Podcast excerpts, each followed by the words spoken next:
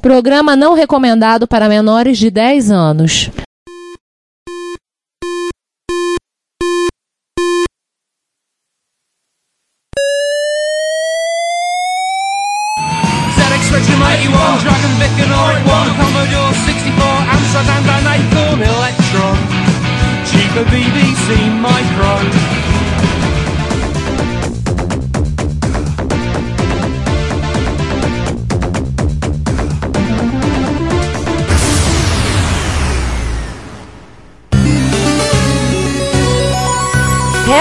Retrocomputaria, porque velho é o seu PC.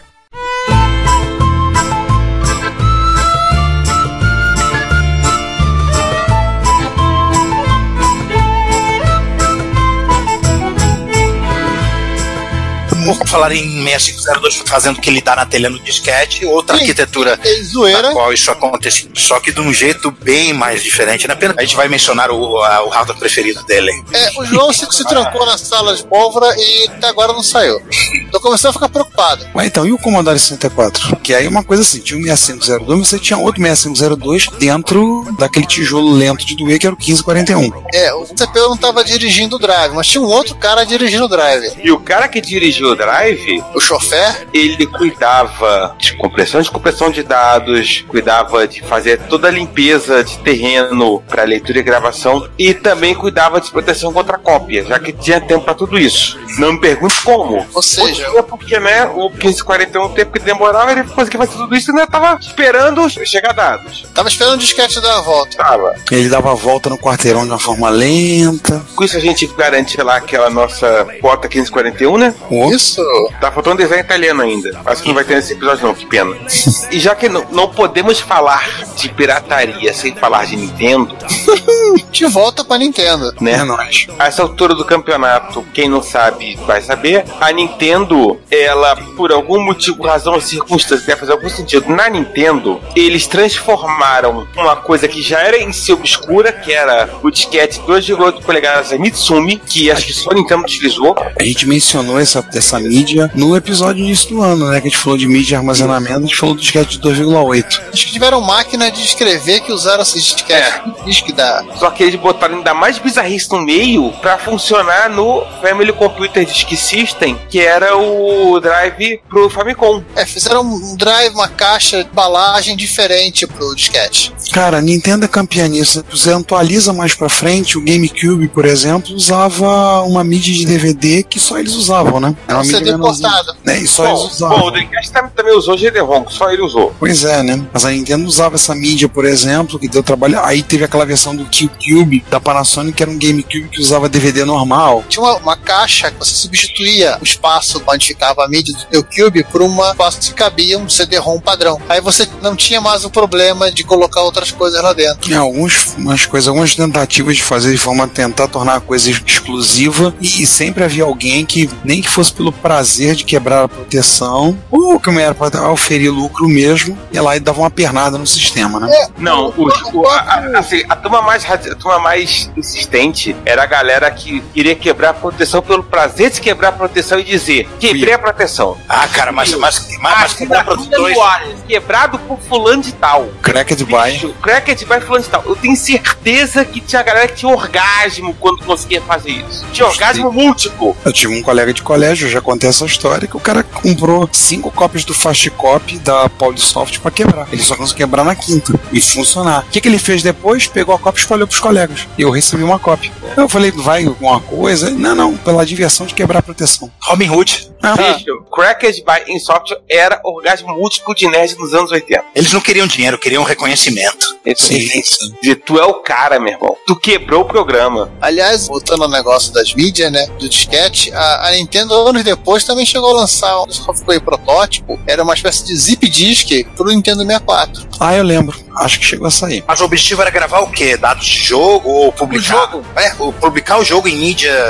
Tipo, É, em disquete. Os, os vários, o próprio Castlevania foi vendido. Acho que o Castlevania e o Metroid foram vendidos no, no- em versão disquete. Mas a diferença de preço era, era grande o suficiente. E um, um dos problemas do Nintendo 64 foi que a Nintendo insistiu com cartucho quando todo mundo já tinha virado pro CD-ROM. Ah, né? Provavelmente compensava em termos financeiros. Uhum. Ai, gente, a gente esqueceu de uma coisa. Ah, O furo feito a laser em ponto específico da mídia. Sim, sim, eu lembro de ver essa história. Esse tem um artigo, duas ou três partes sobre pirataria, que são na Microsistemas, de autoria de um francês funcionário da Embratel, chamado Pierre Lavelle. Aliás, tem umas fofocas que meu pai, por trabalhar em Furnas, conhecia lá do Lavelle. Depois eu conto. Ele falava sobre sistemas de proteção e uma das coisas que ele sugeriu, que eu, na época eu lembro de ter lido o artigo fiquei impressionado, que era um drive com um emissor laser acoplado, que dava um comando, ele marcava e queimava o setor. E ali daquela forma, ele queimava alguns setores específicos, o sistema de proteção lia aqueles setores. ou melhor, ou melhor, não lia, né? É, não lia, ele verificava e pulava. Eu lembro que ele falou assim: esse sistema foi tão bom que durou um dia. Alguém inventou um sistema de cópia que vinha e simulava o setor danificado. Eu trabalhei numa empresa que fez isso, mas só que eles não usavam laser pra furar o disquete, usavam agulha. Era feito à mão. Olha, mais Gente, barato. que beleza. E aí é o seguinte, você não tinha controle de qual setor você ia furar. Então o que, que era feito com o disquete depois? Você passava por um programa para verificar qual era o setor que dava erro, depois gravava na parte do programa que fazia a verificação para esperar que aquele setor desse erro. Cada cópia do programa es- esperava o erro num lugar diferente. Sim. Desde que o, o, o erro do setor não fosse o setor onde tivesse o programa. Não, é- é- é, tinha umas trilhas reservadas, uma faixa de trilhas para fazer o furo ali, para garantir que você não estivesse furando o programa, que estivesse furando só setores vazios. Só que o que, o pessoal fez? Fizeram um Terminator and Stay Resident para simular uma resposta de erro para aquele setor. Acabou a proteção. Aliás, fala em software, Juan, já que você tocou no assunto, vamos agora para as ideias mais mirabolantes, rocambolescas, bizarras e fantásticas de proteção. Ah, não, vamos falar umas coisinhas antes? Ah, sim, tá certo que sim. Vamos, vamos falar da nuvem. Sim. A nuvem da época. Nuvem, a nuvem da época. Os BBS, né? Uhum. Ou como alguns De novo, vamos falar sobre o BBS um dia, quem sabe, assim esperamos. Glória a Deus! Vou falar um dia. Essa piada, acho que ninguém vai lembrar dela quando esse episódio for ar, né? Enfim. Não, ninguém mais vai lembrar. É, Enfim. Vão ter que constar no Wikipedia. Vamos terminar esse papo de mídia e distribuição, vou lembrar das BBS, serviços online e tudo mais, né? E, e todas as boas BBS que se prezavam, Sim. elas não tinham pirataria. Era Ah. software share, era freeware, tudo lá na área de, de arquivos que pudessem ser baixados. E inclusive era um trabalho do CISOP de manter a área de arquivo livre de pirataria. É. Claro que Se você fosse, é o que o pessoal dizia de uma tagline da época, tagline é aquelas frases engraçadinhas, você podia botar no fim da mensagem, que era assim, O melhor não é ser CISOP, é ser chapinha do CISOP. uma coisa, se você era chapa do CISOP, ele te dava acesso à área de Juarez, ou seja, a pirataria. Aí que era a alegria. Festa, alegria e celebração. Era Mas onde claro que- aconteciam. isso só valia pros amigos. Claro. Se você não era parça, bicho, você não arrumava o ticket premiado, não. Só ia baixar o Commander aqui. E olha lá, Poxa. a primeira fase do Doom. Posteriormente, no laboratório onde eu trabalhei no FRJ, que aí o pessoal começou a a coisa do Warriors foi nisso do advento da internet, a coisa chegou a tal ponto que tinha uma máquina dedicada que a máquina se chamava Limbo. E ela tinha um FTP rodando numa porta separada e eles se tornaram membros de um grupo de Warriors internacional e rodando dentro de uma máquina na UFRJ.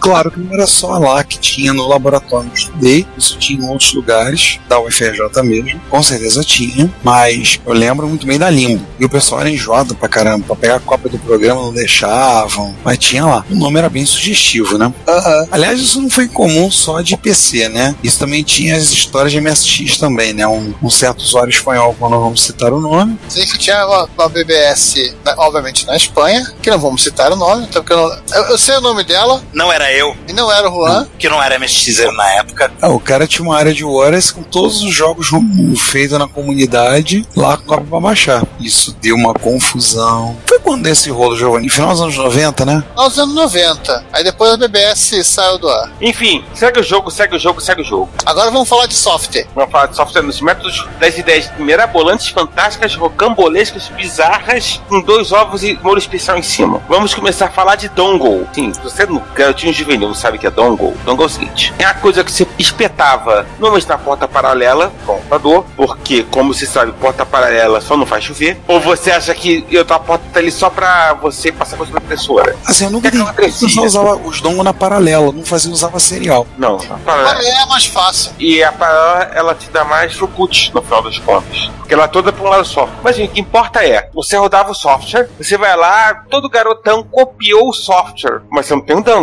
Vai rodar. Como é que o software faz? Ah, ele procura o dongle. Não achou? Não roda. Descreve pirata maldito na tela. Ainda escreve pirata maldito vai morrer na tela. Ou então, se ele for um pouquinho mais educado e der o benefício da dúvida, meu amigo, você esqueceu de inserir seu doggo. Insira e tente de novo. É. Mas legal era que xingavam. Pirata maldito. Claro que, com o tempo, outros programadores desenvolviam programas residentes que fi- se fingiam de dongle. E aí o programa magicamente funcionava sem dongle. E esse negócio do dongle tem até hoje. Ainda Tem existe. até hoje o dongle. S- Hoje eles são SP. Sim, mas isso existe, eu já vi até hoje. Softwares que só funcionam se espetar um pendrive entre muitas aspas Ah. no USB. Tem empresas especializadas em fabricar dongle USB. Tem um software de gravação de chave. Eu lembro, eu cheguei a trabalhar com um que dava uns problemas de vez em quando, sabe? não era culpa da gente, simplesmente se estressava quando mudava a versão. A gente tinha que literalmente usar a ferramenta de reprogramação do- dos caras para eles usarem para consertar o troço e voltar a funcionar. Quem usou dongle durante diversas versões foi o Autodesk, o principal produto, né? O, o AutoCAD. Só que hoje em dia eles não usam mais dongle, não. Eles usam um gerenciador de versão. É um serviço que roda numa máquina específica na tua rede e você instala a licença. Olha, eu tenho 10 AutoCAD. Se 10 É, o- máquinas subirem AutoCAD, você tá funcionando. A décima primeira não tem mais. É, mas isso é. A maioria do- dos softwares comerciais hoje fazem isso. Business, né? Então faz isso se você lá, o licensing server dentro da tua rede. Se você tiver, obviamente, tamanho de rede para isso, né? Se não tiver, você vai usar o, o license server lá deles, Uhum. na nuvem. Mas esse é um podcast sobre sistema de software empresarial em 2018. Sim, sobre dongle e no, no final da década de 80. Mas MSX também chegou a ter dongle. Sim, sim, aquele compilador Basic distribuído pela Cybertron, o Mozart, né? Espetava o dongle na porta do joystick. A janela na paralela. É, mas, não, mas nem todos os MSX têm porta paralela e nem todos os MSX que têm porta paralela, a porta tem o mesmo conector, né? Ao contrário dos PCs. Ah, A, então, a, a joystick é igual pra todo mundo. E a porta joystick é uma porta fácil, entre aspas, de usar e te dava os recursos necessários para você ler o dangle. Então, não tem problema, no final das contas. Agora que esse outro método aqui, Dial Pirate, era aquele negócio do disco que ele perguntava. agora vamos para as coisas bizarras. Dial a Pirate, disque para um pirata. O que raio é isso? Isso tem aí ó, a foto para quem quiser ver. Era uma coisa que eram duas coisas, né? As formas, digamos, eram sistemas antipirataria para dizer pouco ortodoxos. Ah, sim, eu tô lembrando, entendi. Se você tivesse comprado a caixinha, a primeira versão do Monkey Island, durante, acho que durante a execução, ele pedia para você selecionar um pirata que a partir do dial. Assim, e no final de contas, até já pegando aí o, o gancho de uma coisa que vocês vão falar, a simplificação falou mais alto, óbvio, e a técnica padrão da produção de pirataria era a digitação ou do número Era de série, Era mais Ou- barata também, né? era mais barato, ou de algum código de uma tabela do manual, ou então, se o cara fosse bem orno, bem mãe e tal, uma palavra determinada em alguma página do manual, qual você achar na terceira ou quarta vez, porque a contagem do cara é diferente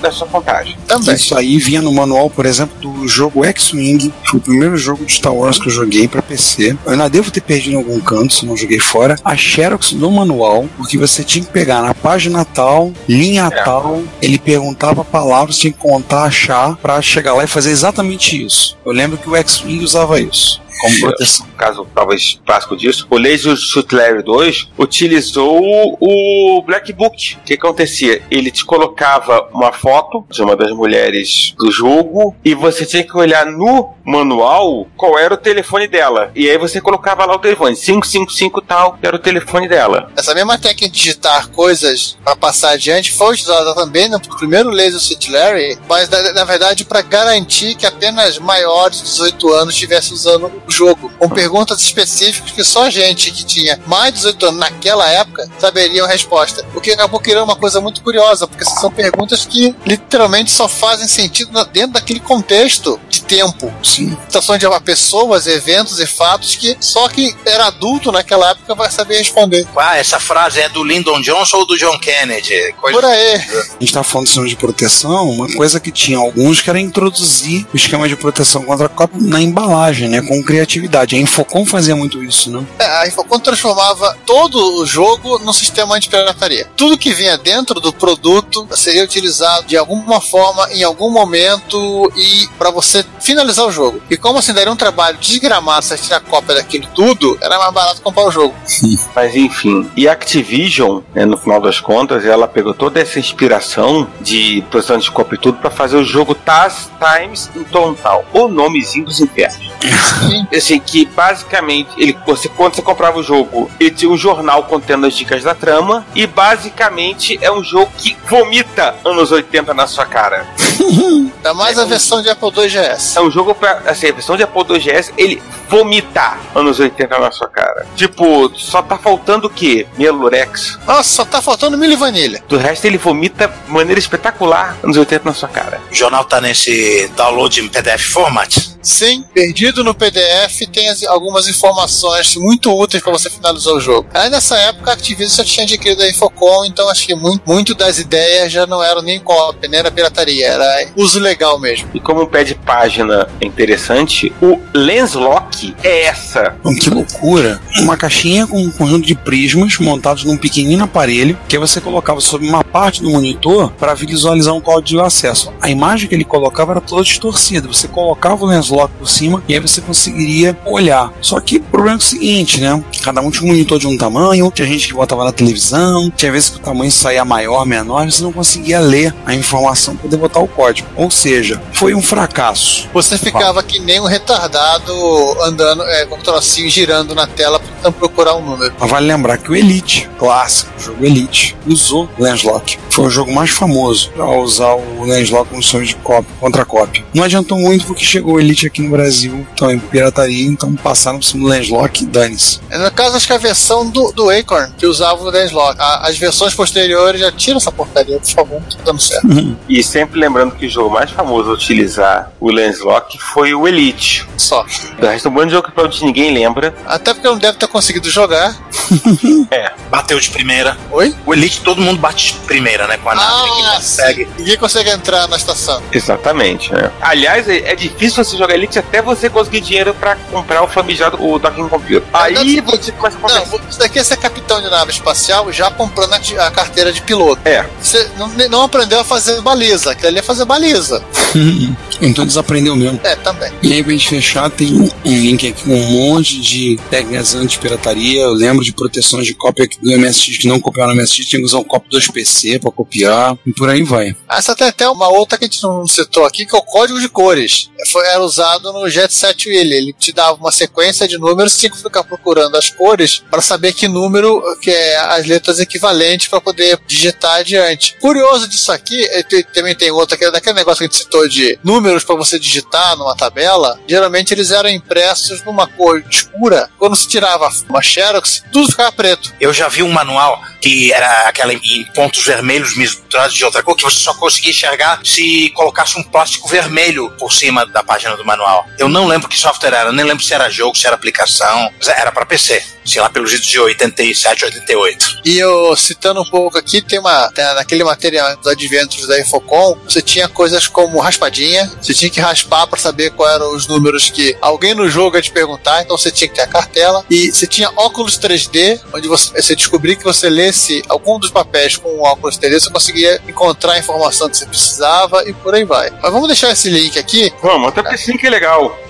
que ah, eu não marquei os demais, né? depois é. Agora sim, depois que a gente falou sobre e-mail, sobre hardware, sobre software e todo o resto, vamos falar da parte principal, né? Agora vamos começar a falar de coisa boa. Porque sem ela a pirataria não existe. Exatamente. Como fazer aquilo chegar do ponto A ao ponto B. Distribuição. Né? É, Richard. Não, não, isso é dublagem. Uhum. da dublagem. É aquela história, né? Qualquer produto físico, fisicamente falando, até em termos até não fisicamente falando, ele não consegue funcionar sem alguém que ou algo que faça a distribuição desse produto. Esse produto sair do produtor e chegar no consumidor. No caso da pirataria de software, qual era a maneira do produto, o software pirateado, chegar no consumidor, o molequinho que tava louco pra jogar? O amigo, o colega de, escola, o colega de trabalho do pai, o chapa, o camarada, o parça, brother, que ele recebia ou comprava, não nos interessa esse momento, programa de alguém e compartilhava com os outros amigos, chapas, parças, camaradas, brothers, etc e tal, só pelo prazer de ser amigo, chapa, parça, camarada, brother. Fim da história. Ter um amigo era coisa importante. Lembrar, nesse caso, de um fenômeno tipicamente europeu, que eram as copy parties, onde as pessoas se juntavam num clube, num lugar específico, levavam seus computadores embaixo do braço e iam copiar software. Durante o processo de cópia de software, óbvio, eles destravavam, tiravam proteções de cópia de outros softwares, removiam, colocavam o nominho deles lá, trocavam o nome do autor, trocavam não sei o que, botavam o nome do score, diziam em algum lugar que eu desbloqueei. E essas copy parties elas foram evoluindo, é, não evoluindo sem continuaram sendo copy parties, mas o processo de fazer a propaganda, a autopropaganda de si próprio, olha, porque eu copiei o aplicativo, o cara começou a fazer coisinhas mais sofisticadas, começou a fazer um crack intro, começou a fazer umas animações, botar umas coisinhas na frente, sei que lá. No final, o que aconteceu? Tipo, dane-se a, a É, cópia. tipo eu, tô, eu,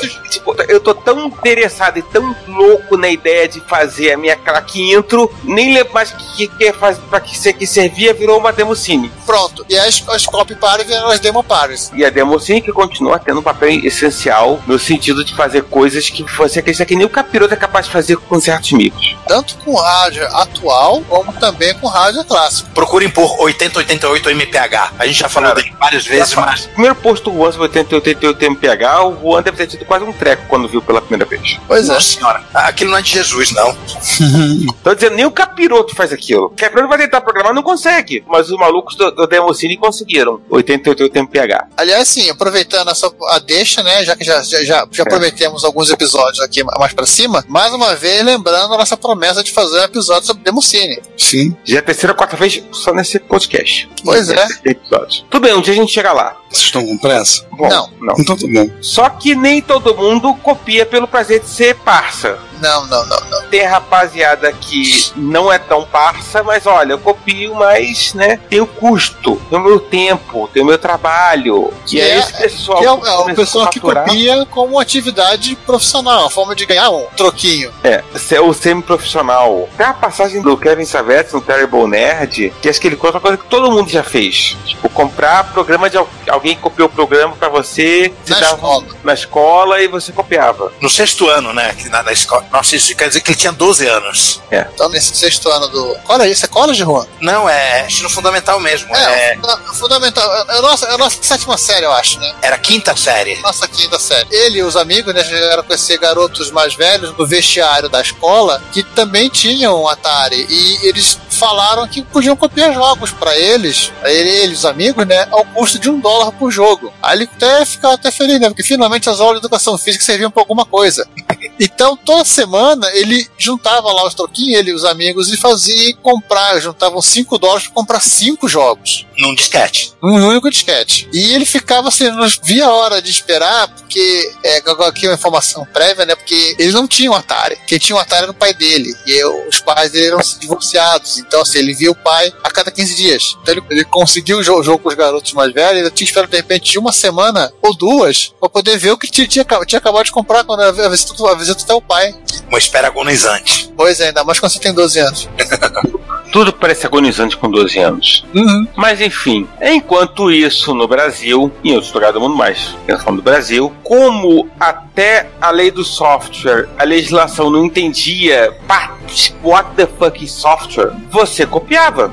Não tinha nenhum problema. A legislação ela não tinha noção de softwares de que isso podia ter direito autoral ou, ou mesmo é patente. E pronto, você ia lá, copiava, beleza, tchau, beijinho na criança vai embora. Por exemplo, em 83, quando a Sinclair Research tentou usar o processinho contra a microdigital, dizendo que o NE-80 É SIC do, da, da referência, acho que aqui é o TK80. é, é, da sua TK80, porque o NE era da Prológica. É, eu, eu mantive, eu mantive a citação, vou- vou botar a expressão, a expressão acadêmica aqui, pronto, sim. É, sim, né? Enfim, que a versão TK80 violava os direitos autorais né, da empresa de Serclev, que desde março de 80 comercializava os microcomputadores de 71. Não, de 81 não saiu 80. É, por isso mesmo que a citação tá, tá estranha. Tá, mas enfim, o que importa nesse caso é que como era regido pelo Código de Propriedade Intelectual, e o Código propriedade intelectual, que era a lei número 5.772/71, não reconhecia como privilegiáveis os sistemas de programações pelo que estava no, no artigo 9H, perdeu o Playboy. Ou seja, se não tá na lei, não existe. Se a lei não proíbe explicitamente, é permitido. E a lei listava exatamente o que tipo de coisas eram, eram passíveis de direito autoral. Isso e aquilo. Isso que você está querendo processar é uma dessas coisas? Não. Então, tchau. Não é que existe. As, lei, as leis atuais é, tomam o cuidado de prever a possibilidade de transmitir informação em outros meios. Então, não tem mais essa, essa limitação. É, al- alguém lembrou que poderia colocar e outras coisas que vieram a ser inventadas no final da. Sim, exatamente. Ah, Já que a gente começou a citar isso aqui, né? Vou lembrar que o C71, o Sys Spectrum, somente no, no leste europeu, TR-70, TR-70 Color e, claro, o Apple II e também o BMPC, né? Foram fabricados aqui sem preocupação para com devidos lic- licenciamentos e pagamentos de royalties. Talvez a exceção seja o MSX, Mais para uso da marca do que para qualquer outra coisa, É. né? Mas que isso não foi assim uma exclusividade nossa, vista quantidade de clones que vira e mexe aparecem por aí. Cada dia um clone novo de uma terra distante. Essa situação de cegueira legal da lei não saber o que é informação digital era. Havia mais países que tinham essa cegueira do que não tinham nos anos 80. A coisa foi se padronizando pelo mundo lentamente. Sim, alguns podcasts espanhóis eles citam, que eles comentam assim, clubes de software, troca de software, que os espanhóis entravam em contato com ingleses e eles comentavam que os ingleses mandavam tipo assim a fita original do jogo X do Spectrum para eles para troca e o que eles mandavam de volta era uma TDK entupida de jogo pirata. Faz parte.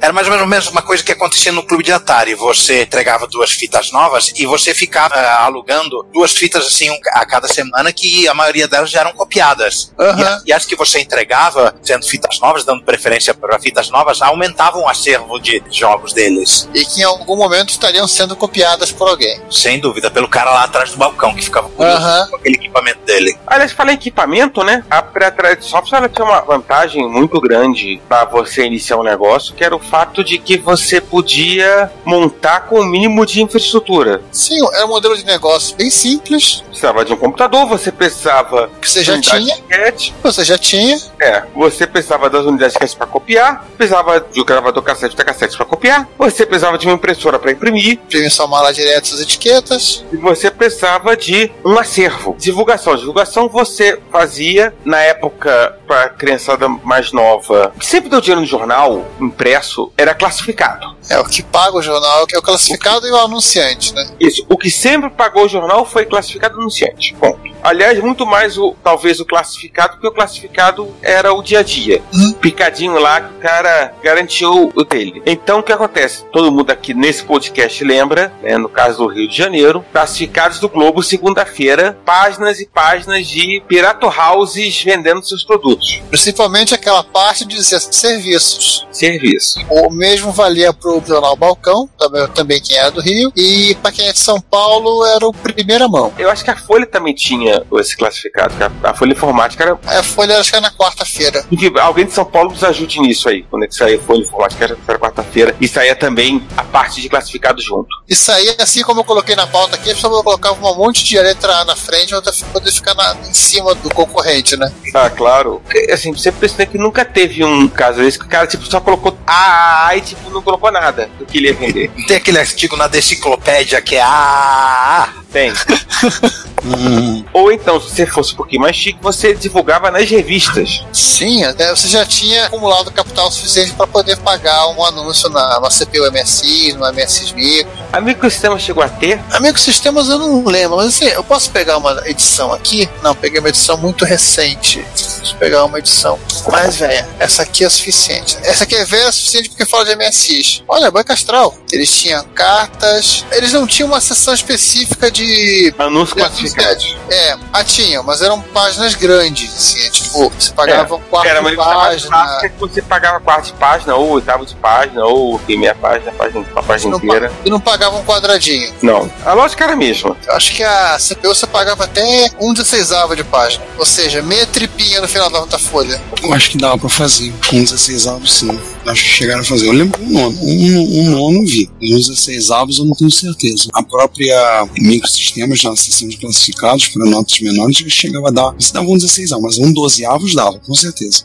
É, que era uma tirinha de quatro linhas no máximo no rodapé. Ele não tinha uma seção específica, estilo classificados para é, mercado de pulgas, por assim dizer. Hum. Assim, nessa, esse, esse negócio, a, essa a venda de software era uma oportunidade de negócio. Sim. É tipo um Herbalife ou um High Node da sua época. Renaudet da vida. É, a diferença é que você não perdia os amigos por conta dele.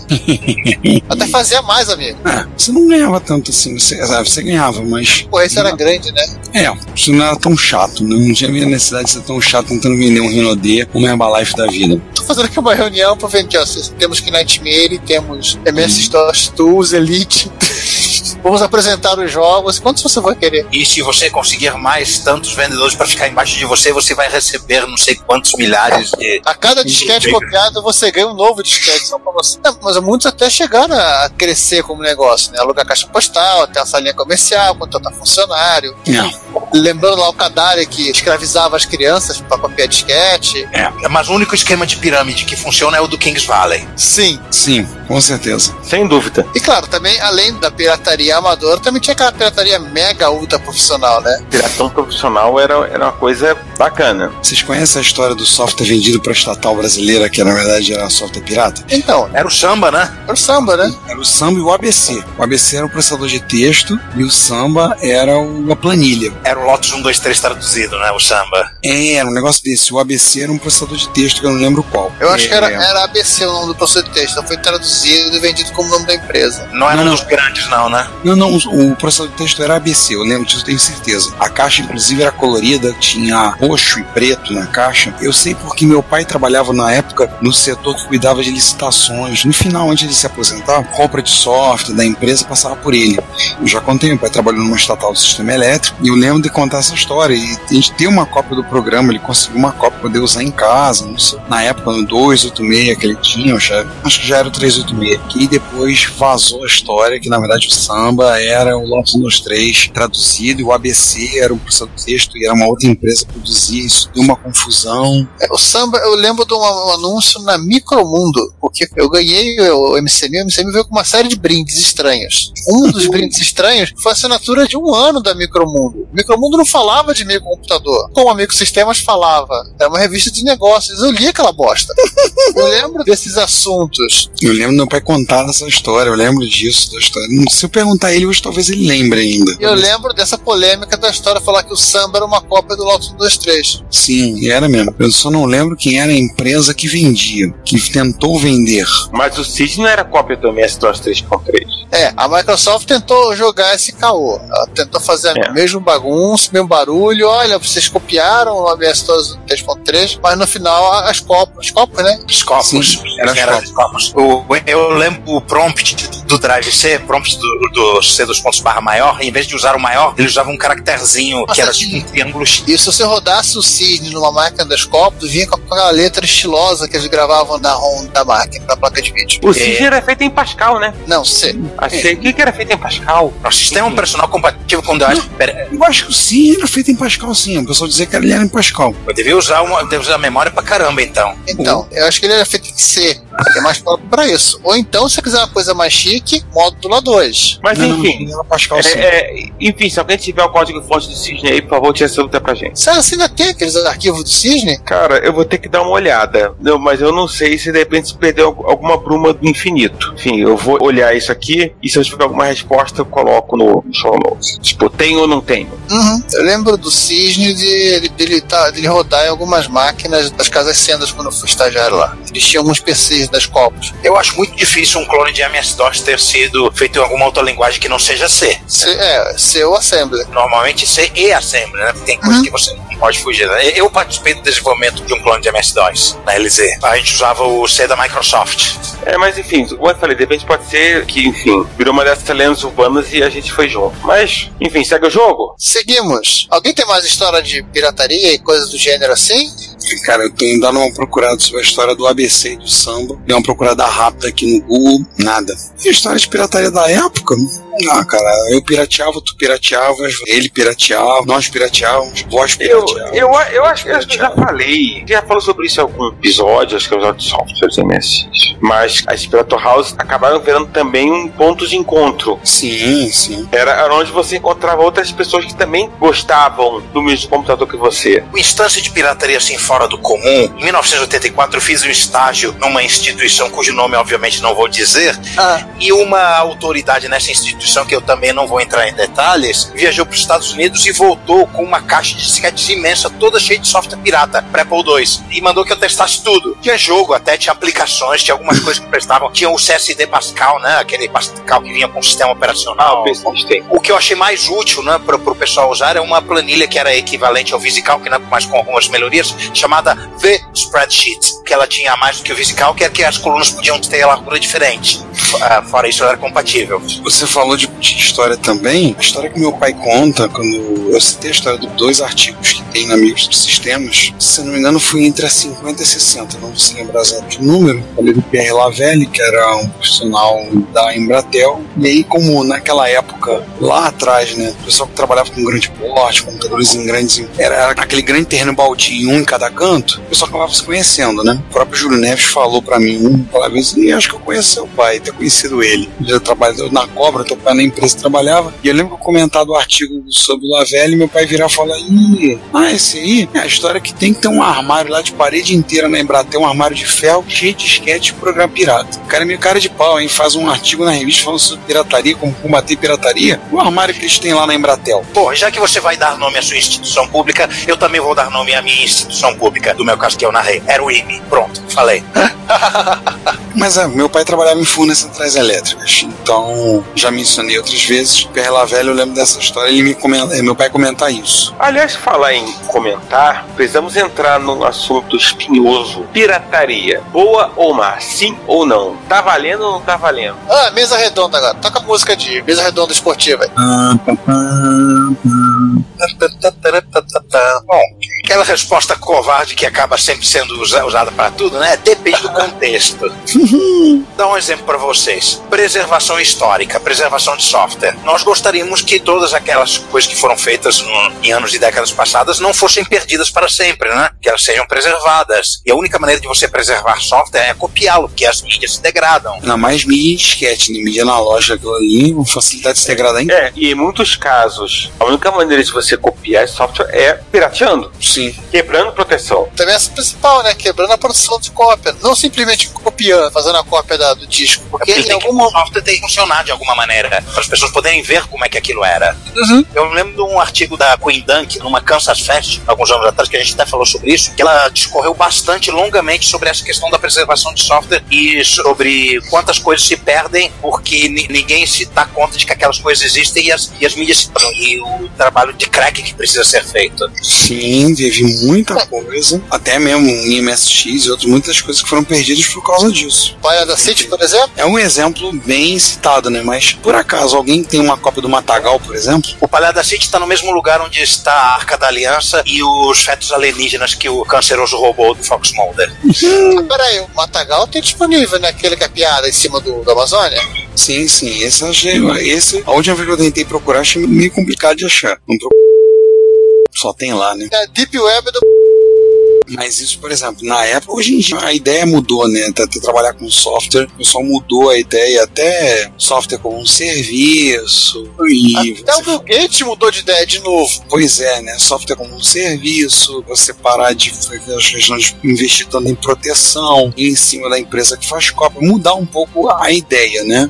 Para trabalhar com isso. Porque realmente gera um, um trabalho danado, né? A proteção de cópia acabava sendo um desafio para a pessoa quebrar. Não porque ela queria simplesmente copiar o programa, mas porque era um desafio para ele como um dos hackers da época. A corrida armamentista. Exatamente. Aquele jogo de gato e rato. Faz a proteção, aí um faz uma proteção maior, aí outro quebra, fica aquele joguinho de gato e rato. O que nos leva a uma grande verdade, né? Independente de quaisquer considerações morais, a perda de dinheiro que a pirataria causa nas empresas de software é sempre é várias ordens de grandeza menor do que as ditas cujas empresas alegam. Isso é um fato, é uma verdade da vida. Aliás, Até porque, assim, até porque tem uma coisa bem simples, né? O cara que copia o software X, o cara copia o X, o Y, o W, o Z, o K, o Y, o KK3, por aí vai. Ele usa o X ou o Y só. Cópia pirata, ele tem que achou legal copiar, mas ele é um software que ele não usa. Quantas coisas a gente copiou na época de MSX, a gente copiou e não usou. Ou seja, ele não seria um cliente potencial.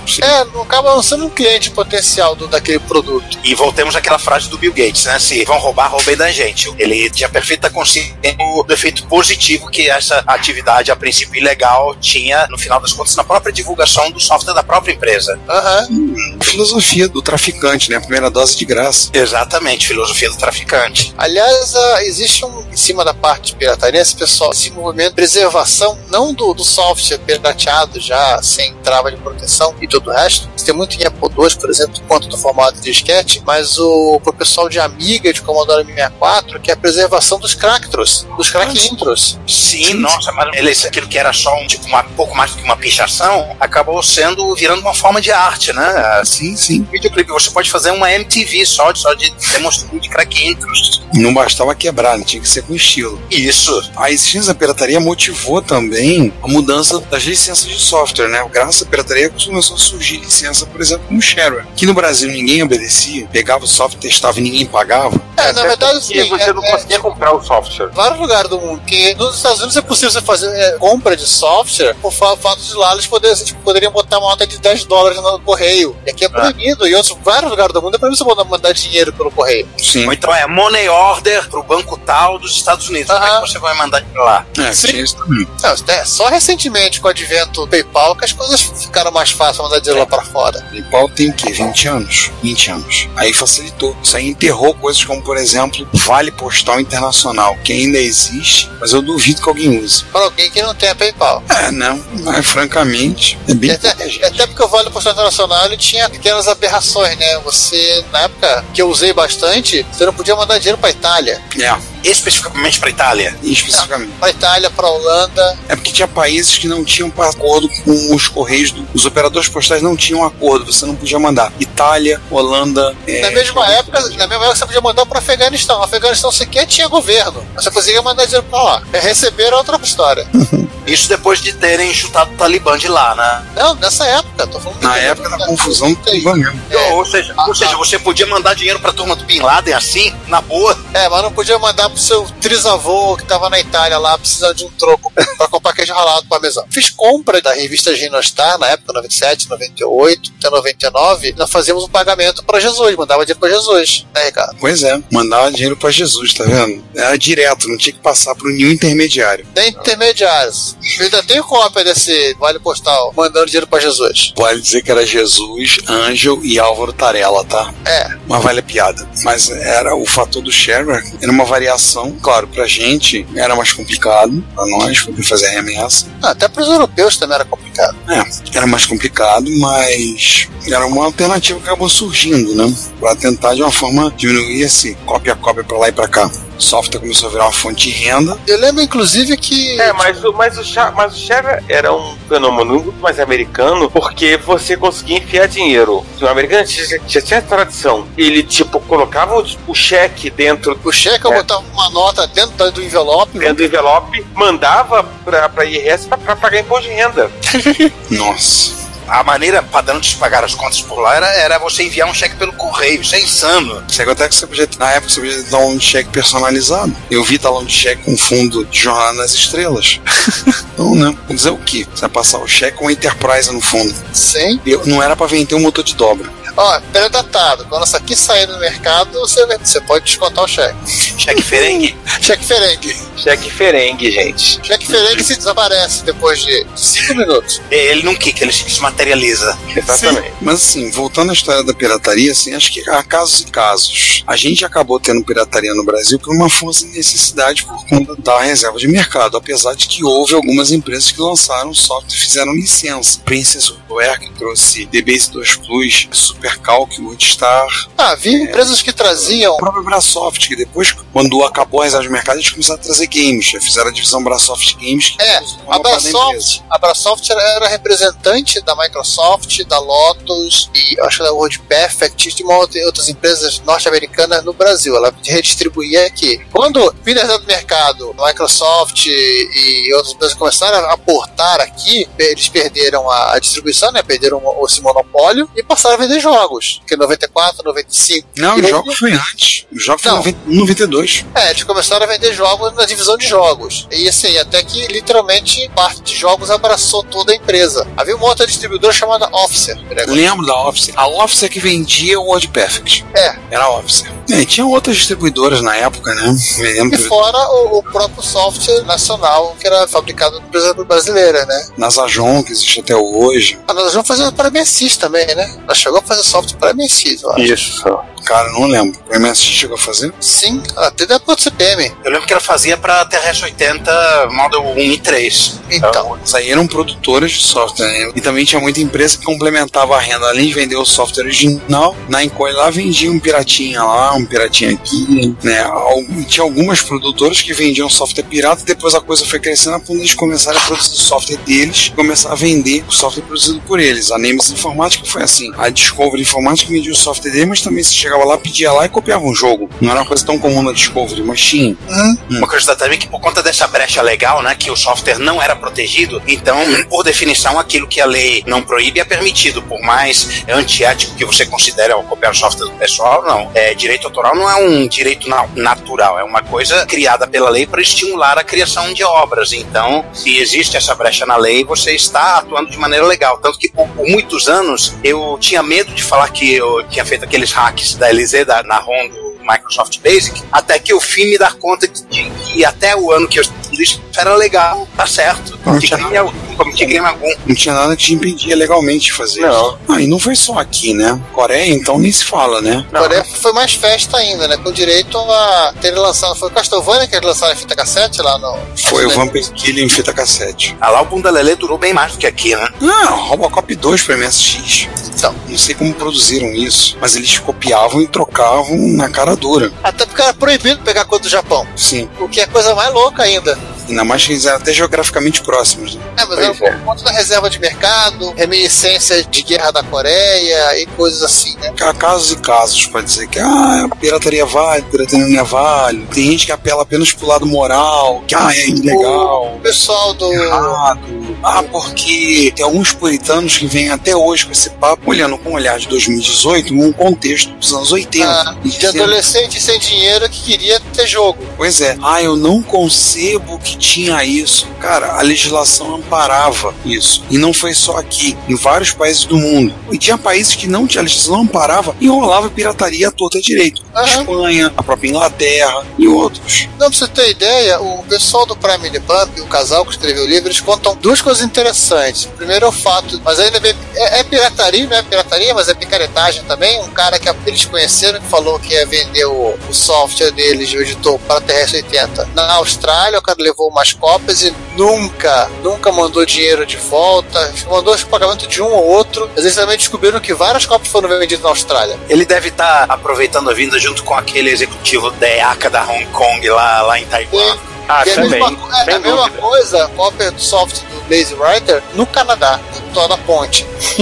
e lembrando assim, né? Lembrando também a- as- toda aquela pirataria desenfreada de cópia de sistema operacional das versões TRS-2, né? Sim, sim. A gente falou agora no episódio em agosto, não foi? Como até o cara, lá, o Handbook, colocando a trava, o cara não copia mais do que deveria e o cara destruindo o drive, literalmente, para poder copiar quanto ele quisesse. Pois é, né?